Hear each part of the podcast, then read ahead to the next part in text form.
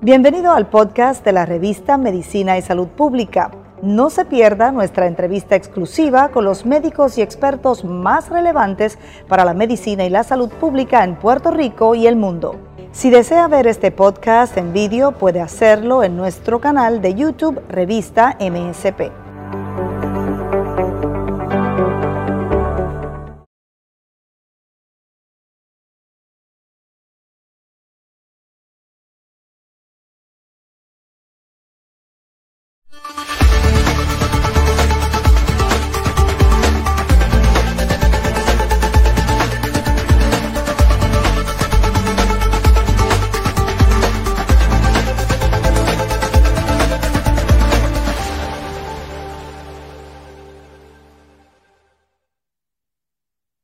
Gracias por conectarse con nosotros en MSP Latino. Como siempre, nosotros complacidos de llevar a ustedes información vital en materia de salud, de ciencia, por supuesto abordando los diferentes temas coyunturales que tenemos en toda América Latina. Hoy particularmente hablando de Colombia, un país que está siendo fuertemente golpeado, no solamente por el COVID-19, sino también por una protesta social que inició el pasado 28 de abril, que se mantiene hasta el momento y que por supuesto ha disparado la curva de contagios en Colombia.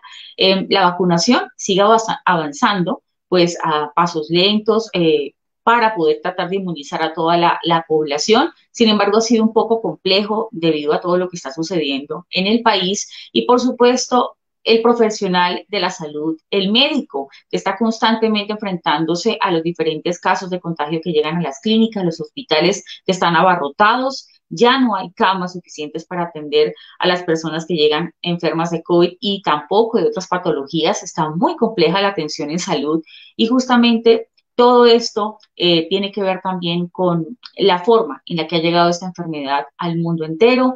Eh, las naciones han adoptado medidas distintas para tratar de enfrentarla y Colombia ha tenido las suyas. Justamente vamos a conocer hoy la opinión de un profesional de la salud, un, un, cirujano experto, un neurocirujano experto en Colombia también, que nos habla un poco de su óptica, de lo que piensa él acerca de lo que está sucediendo, el panorama que tenemos en el país. El doctor Remberto Burgos de la Espriella, experto en aneurisma cerebral, cuenta con más de 10 años de experiencia siendo un destacado neurocirujano en nuestro país en diversas instituciones. También ha trabajado como la clínica Iconte y le agradecemos mucho su tiempo que haya estado con nosotros, que haya aceptado esta invitación para hablarnos acerca de su opinión con relación a la pandemia del COVID-19 en Colombia. Doctor, bienvenido a MSP. Eh, bu buenas tardes, saludo especial, Mayerly, para usted, para toda su audiencia Qué grato desde el Caribe, que también es mi tierra, de Puerto Rico, poder hablar con los latinoamericanos y, compartir todas estas vivencias que el personal sanitario de mi patria, Colombia, está viviendo en estos momentos. Claro que sí. Doctor, y es muy interesante su postura porque ya usted ha dado su opinión en otros medios de comunicación sobre lo que piensa, diferentes eh, ópticas también tiene esto, ¿no? ¿Cómo definiría usted lo que está sucediendo en nuestro país con relación al COVID, con relación al tema de orden público, en relación a las, al tema de las protestas? ¿Cómo ve usted este panorama que enfrenta hoy Colombia? Bueno, mire, yo creo que pintemos el mapa de Colombia y veamos cómo es la situación de salud. El sistema de salud está colapsado en la inmensa mayoría de las ciudades. No hay cama en cuidado intensivo, no hay cama en hospitalización, hay sobresaturación de los servicios en urgencias, hay desabastecimiento de oxígeno en algunas ciudades secundario a los bloqueos, ha habido ataques terroristas, a visiones médicas que impiden el cabal cumplimiento. Entonces es un sistema de salud que en este momento está colapsado. Yo diría pues que eso es la pandemia en salud, pero esta pandemia tiene vasos comunicantes con la pandemia social. Un, un, paro prolongado de más de un mes el cual ha sido deformado y distorsionado por actos vandálicos, actos terroristas que han destruido la infraestructura de la patria y han hecho unos bloqueos absurdos que impiden el normal flujo de los insumos a los centros hospitalarios. Entonces, la pandemia social que todos los países lo, lo compartimos y por otra parte, la pandemia social con una, una distorsión de la protesta social agrava el sistema sanitario de la patria.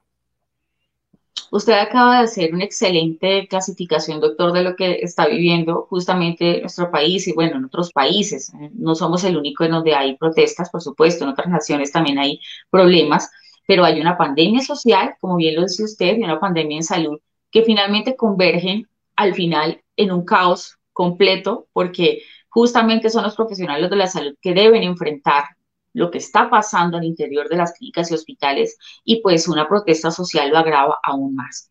Doctor, eh, para empezar yo quisiera remontarnos un poco, quizás un año atrás, cuando empezó todo esto de la pandemia, ¿cuál cree usted que fue el error quizás que se ha cometido desde el punto de vista gubernamental para manejar o para tratar de enfrentar esta pandemia? Em, digamos, ¿por qué cree que no se ha podido controlar pese a todas las medidas que se han implementado de eh, cuarentena estricta, cuarentena sectorizada, pues todo lo que se ha visto?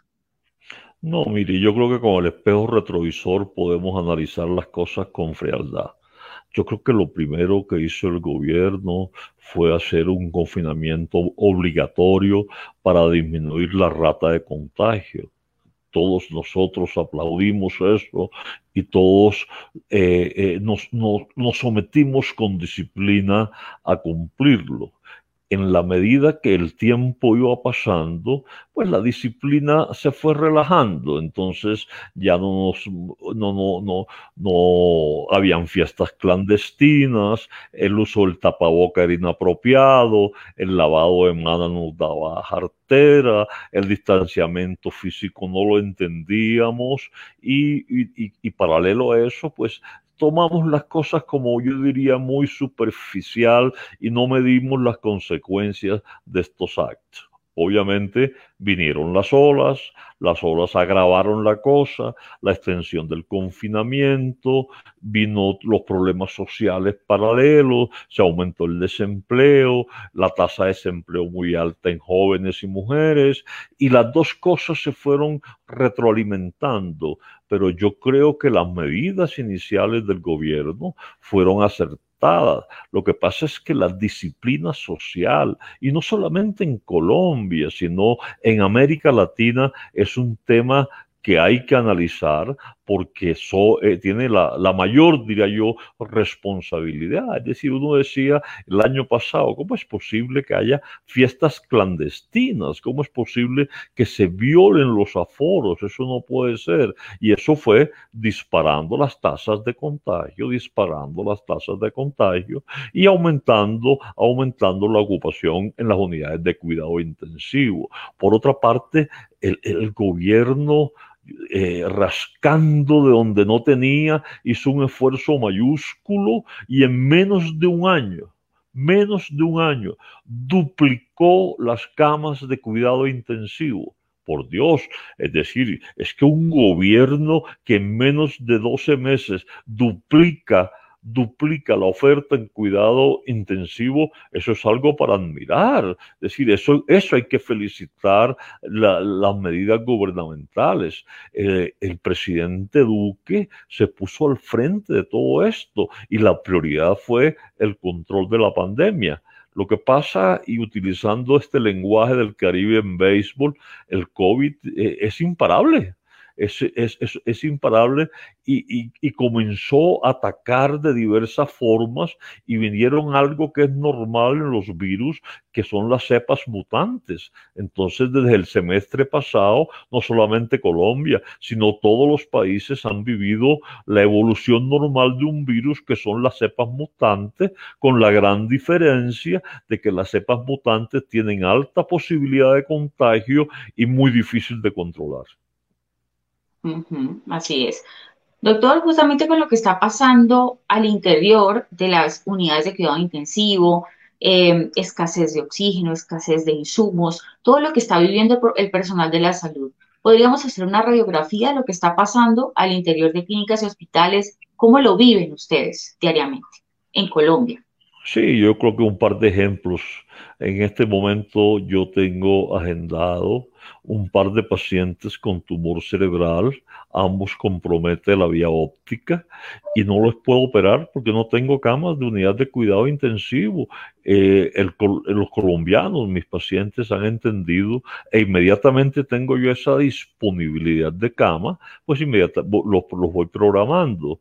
Entonces, la, la posibilidad de programar ágil en pacientes que requieren una intervención es complicado pero, pero eh, no, no, se le puede olvidar que, que, la ocupación UCI es un problema porque la rotación de camas se disminuye, los pacientes tienen estancias prolongadas, entonces no podemos tener la, la agilidad de tener esa cama de UCI absolutamente cuando nosotros la necesitamos. Pero piensen otra cosa también para los cirujanos, sobre todo ante urgencias vitales, cuando hay paros y bloquean, bloquean las vías hombre, nos toca dar unas vueltas horrorosas que es un consumo de adrenalina para llegar puntual ante una urgencia vital. Entonces, entonces, ¿qué pasa? Que el sentido básico de los derechos fundamentales, que es el sentido humanitario, se va perdiendo, se va perdiendo y el cerebro lo va, lo va olvidando y eso ha deformado toda esta protesta social, incrementando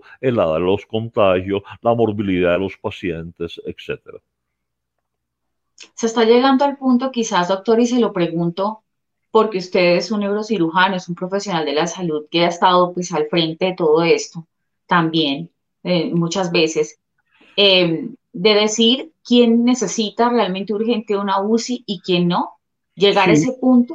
Sí, no, ya estamos en eso, ya estamos en eso. Es lo que en medicina se, denomina triage, triage ético, ético.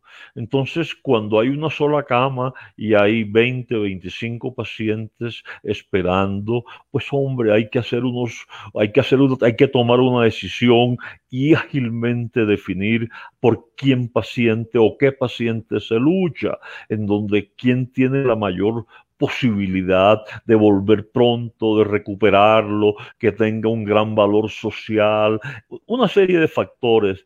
Y, y mira, esto consume mucho al médico. O sea, nuestro juramento hipocrático es para salvar pacientes, para ayudar pacientes, para retornar a la sociedad a los individuos enfermos. Pero eh, bajo ninguna circunstancia, en ninguna parte del mundo, el médico está formado para decir quién vive y quién no vive. Entonces eso mina la resistencia del médico y eso es lo que nosotros le hemos pedido a estos señores de... Eh, coordinadores del paro, que por favor, o sea, ante todo la vida humana y la dignidad del colombiano, y que este tipo de situaciones lo que hacen es un caldo de cultivo que en este momento tiene a Colombia mirando el precipicio.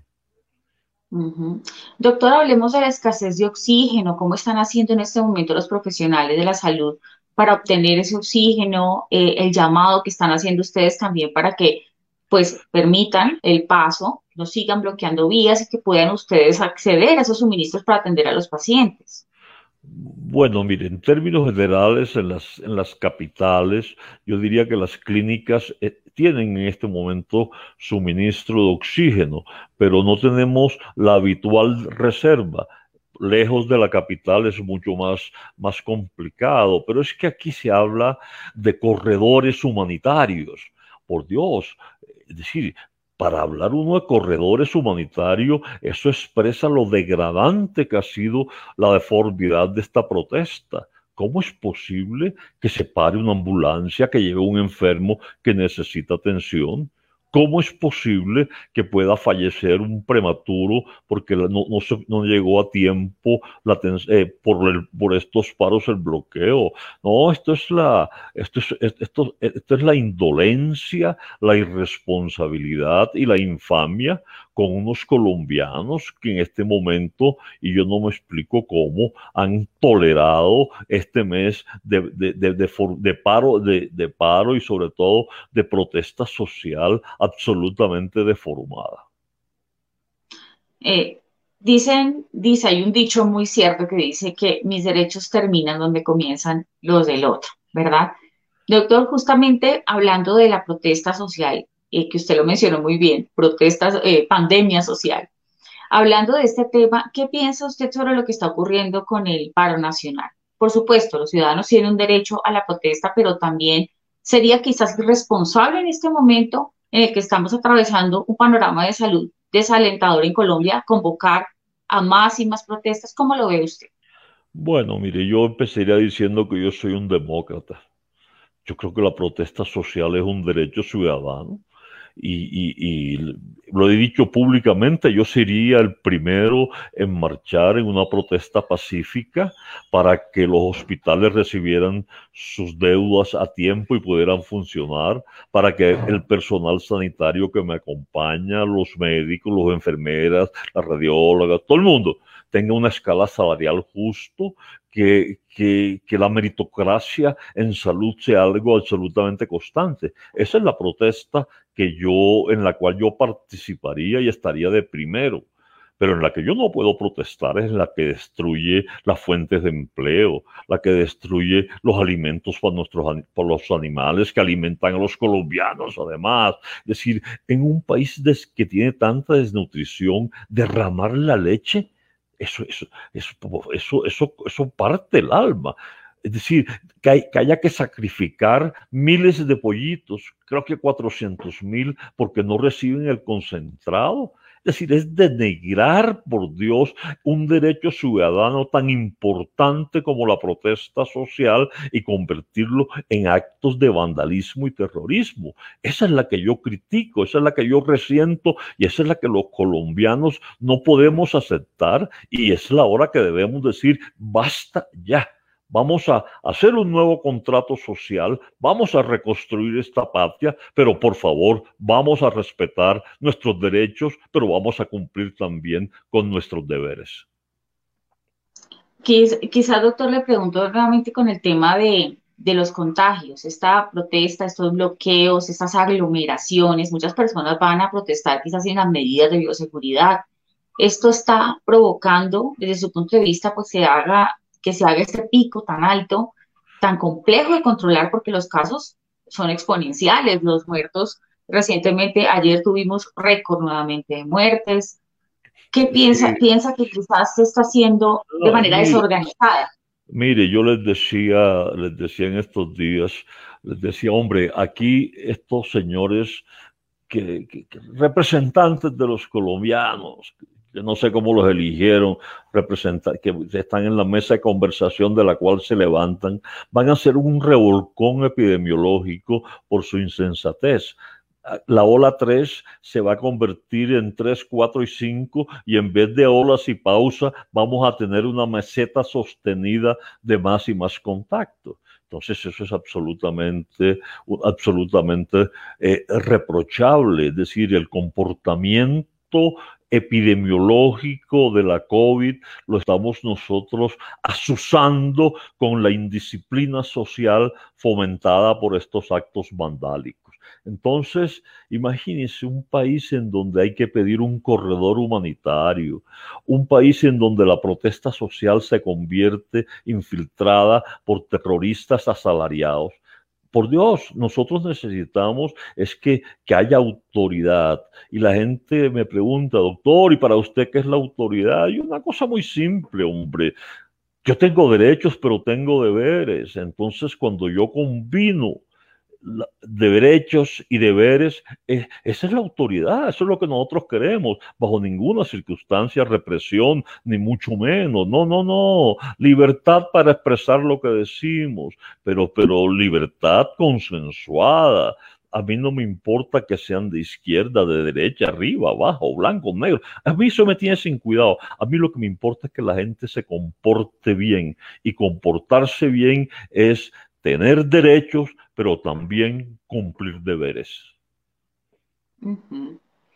Bien, doctor, también los médicos en Colombia han dicho, hablando ahora de esta reactivación económica que ha venido paulatinamente ya a nuestro país, en varias ciudades ya prácticamente comenzaron una vida normal y parece que fuese algo muy contradictorio en medio de este tercer pico que está mucho más alto que los anteriores, que se haga esta reactivación. ¿Qué piensa usted de esa reactivación? Los médicos incluso se han pronunciado y han dicho que ellos no se oponen a esto, pero que hay que hacerlo de manera responsable, pensando un poco en eh, claro, es, decir, es que eh, esto no es como decimos en la costa, vámonos para el carnaval o vámonos para el fandango. No, no, no. Aquí hay una directiva presidencial en donde el retorno a la vida se va a hacer de acuerdo a las capacidades. Si a mí me dicen que aquí en Bogotá van a hacer eh, un, concierto de rock en este momento, y digo, por Dios, no, no sé, esto es, esto es absolutamente absurdo, inoperante,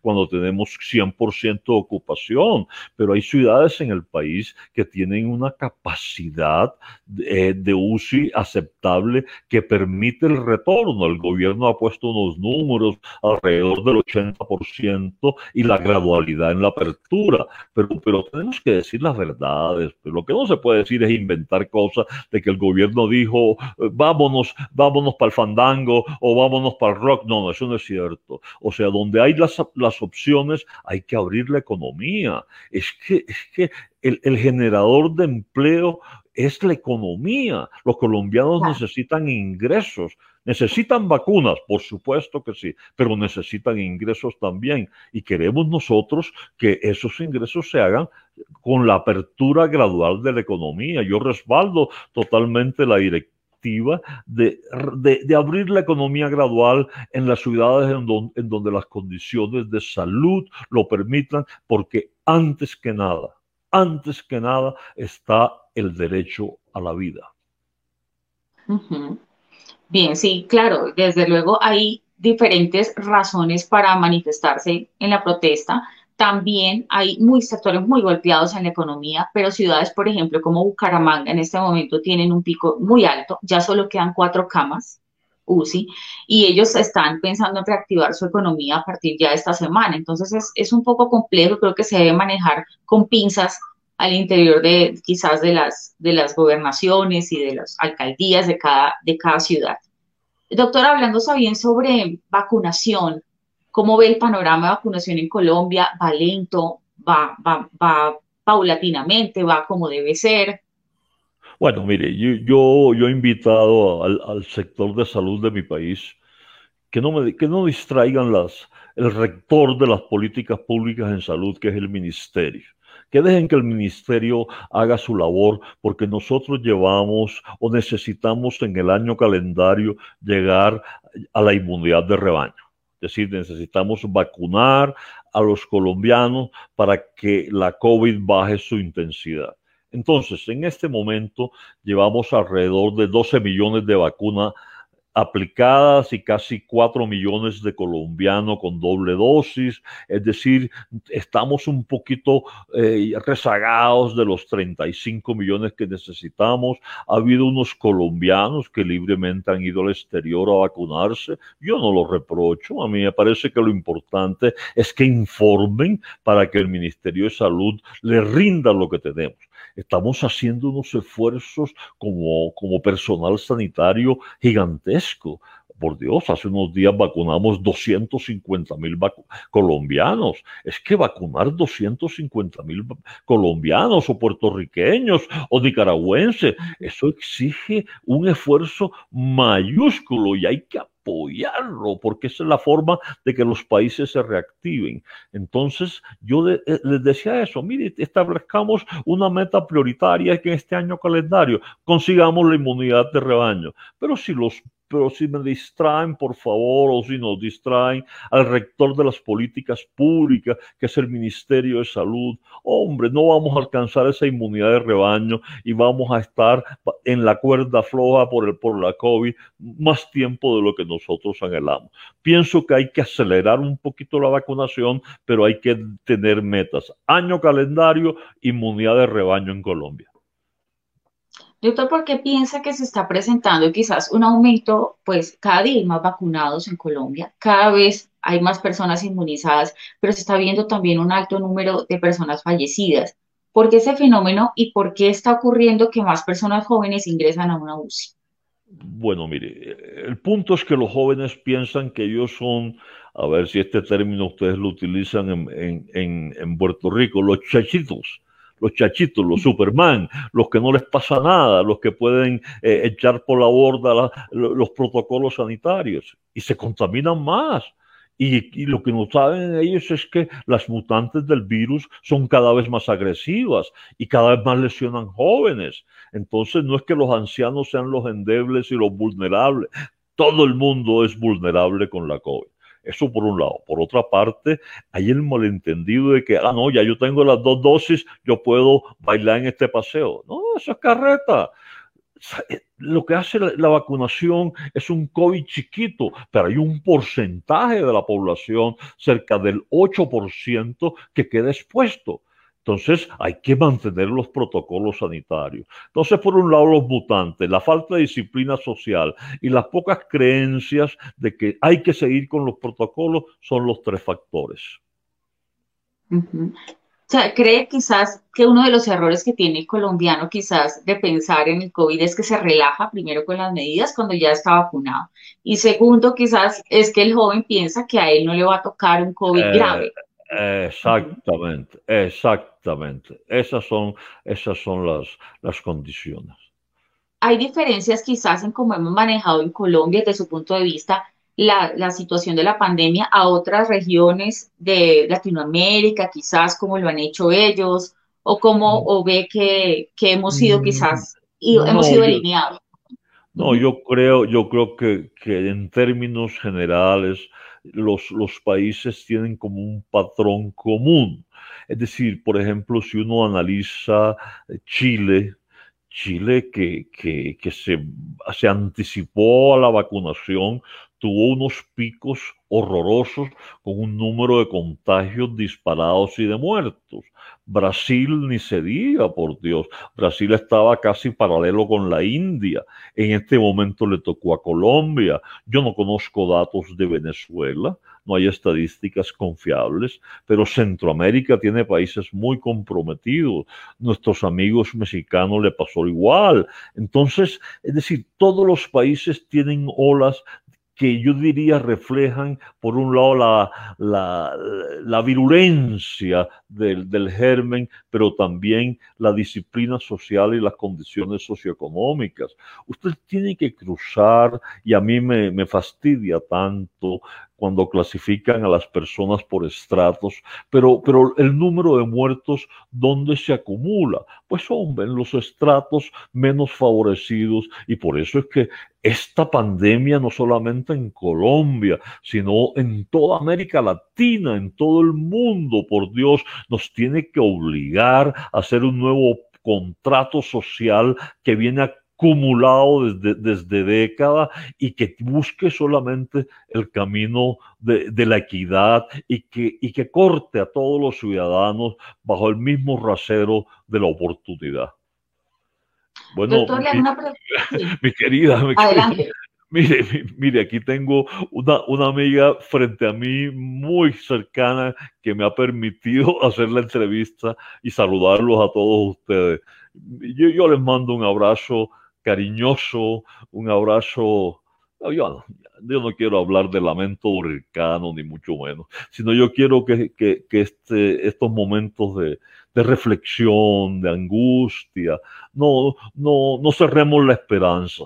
América Latina tiene muchos problemas, tiene muchos afanes, pero tenemos, tenemos una, una estructura y es que químicamente somos, somos gente buena, como decimos en el Caribe, somos gente chévere y, vamos a, a salir adelante, pero vamos a salir adelante mediante el diálogo, la concertación, sin represión, sin abusos, pero cumpliendo nuestros derechos y por supuesto también que la gente cumpla sus deberes. Les mando un abrazo fuerte, cariñoso, latino y en otra ocasión seguiremos conversando.